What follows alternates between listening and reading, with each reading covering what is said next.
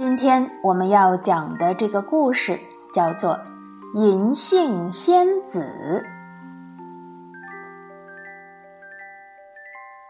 从前有一个烧炭工人，叫石明，石头的石，光明的明。他没有亲人，只和一些朋友住在山脚下的炭窑旁边。每天清晨，石明和朋友分别到山里去砍木柴，下午再把木柴堆积起来，送进炭窑里烧。山中有一片美丽的银杏林，那是石明最喜欢的地方。他从来都舍不得砍伐银杏树，每当干活累了，他就坐在银杏林里，吹吹笛子，唱唱山歌。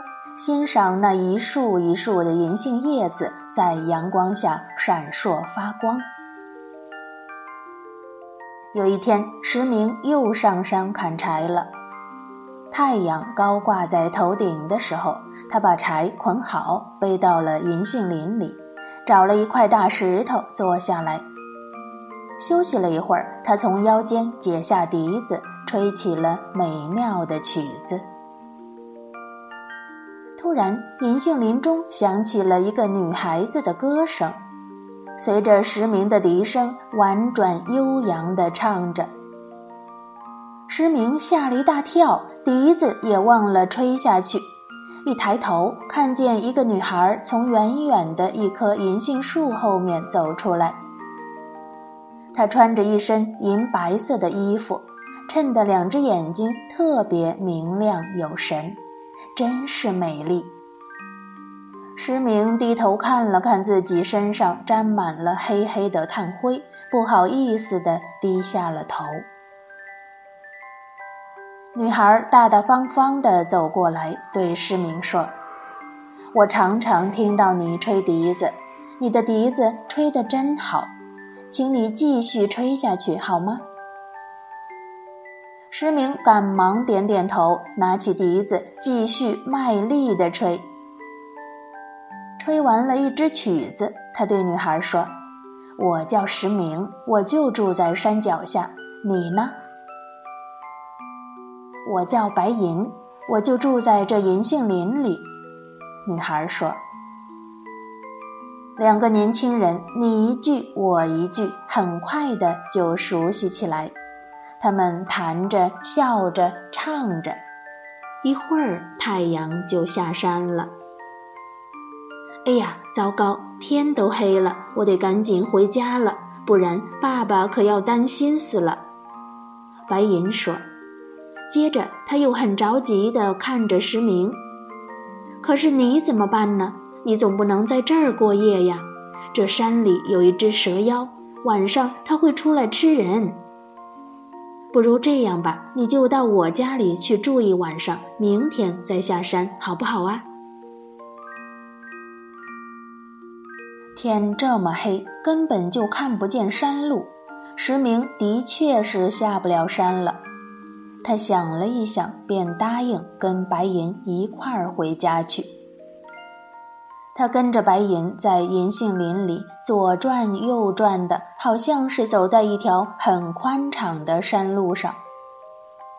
石明说：“真是奇怪，我每天都在山上砍柴，怎么从来没有发现这条路呢？”白银回头对他笑了笑，也没有回答。不一会儿，白银的家就到了。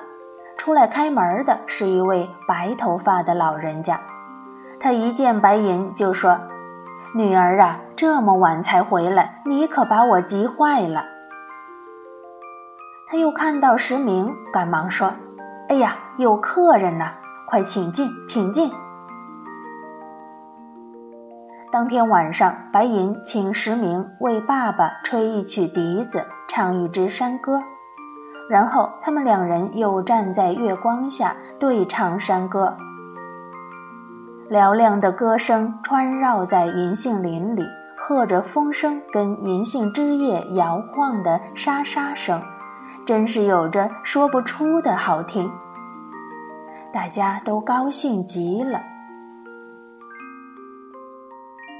天亮以后，石明不想下山了，白银也舍不得让他走。白银的爸爸见他们俩相处的这么好，就让他们俩成了亲。于是石明每天吹着笛子，白银随着笛声唱歌，这样无忧无虑的生活，连森林中的鸟儿都要嫉妒他们了。有一天，石明突然想起了炭窑里的朋友们，怕他们担心，很想回去看看。就把自己的心意告诉了白银。好吧，但是你一定要在三天后回来。三天后的傍晚，我会在银杏林的前面等你。你可不要自己乱闯啊，那样你会找不到路的。白银千叮咛万叮咛，这才依依不舍地让石明下山了。石明回到炭窑看了朋友，住了两天。到了第三天的一大早，他心里惦记着白银，忍不住飞快地爬上山。来到那片银杏林前，石明想起了白银的话，便坐下来等他。但是坐了一会儿，石明听着背后银杏枝叶轻轻摇晃的声音，心里又生出一个主意。现在天色还亮得很，白银要好一会儿才能来，干脆我先进去找找看吧。里头那么宽敞的一条路，多走几步路，我总会找到的。就算找不到，我再出来等着白银也不迟啊。这样一想，石明就毫不犹豫地走进了银杏林。他模糊记得白银的走法。左弯右拐的走了一会儿，可是那条大路却怎么也找不到。天色渐渐的暗下去，石明想转身走出林子，可是，在黑暗之中，他却迷了路，怎么走也走不出去了。石明这下子可急坏了，他慌慌张张地拨开草丛，钻进荆棘，往前乱走。好不容易才看见前面有一户透出青色灯光的人家，石明高兴极了，赶忙走过去敲门。门一开，里面走出来一个脸色青青的中年人。石明问：“对不起，请问你认不认识白银？知不知道他住在哪里？”中年人听了，笑着说。哦，你找白银呢？太巧了，他就在我家做客呢，请进吧。石明听了，高兴地跑进屋里，但是他没有看见白银，屋子却突然变成了一个石洞。石明一转身，看到那个脸色青青的中年人，一下子变成了一条大蟒蛇，两眼发出了绿色的光。石明大叫一声，就昏倒了。这时候，白银还在银杏林前面苦苦的等着石明呢。